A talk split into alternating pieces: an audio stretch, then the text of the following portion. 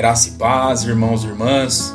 Nós estamos dando continuidade à nossa série de devocionais diários e hoje nós estamos no dia 16 de junho de 2020 e o tema proposto para nós hoje é orando pelos que nos perseguem. É, tá lá o texto base em Mateus capítulo 5, versículo 44, a parte B do versículo que nos diz assim: Orai pelos que vos perseguem. É o Senhor Jesus dizendo isso para nós. E quando pensamos na experiência de John Wesley, lembramos-nos de alguns detalhes específicos, tais como coração extremamente aquecido, confiança em Jesus para a salvação e certeza do perdão dos pecados. Mas há uma frase no final da narrativa dessa experiência que me chama a atenção.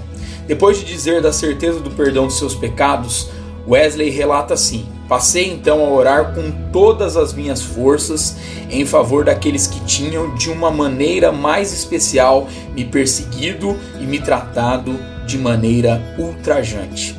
Interessante notarmos que, como consequência direta de sua experiência com Deus, né, aqui a experiência do coração aquecido, Wesley passa a orar por seus perseguidores.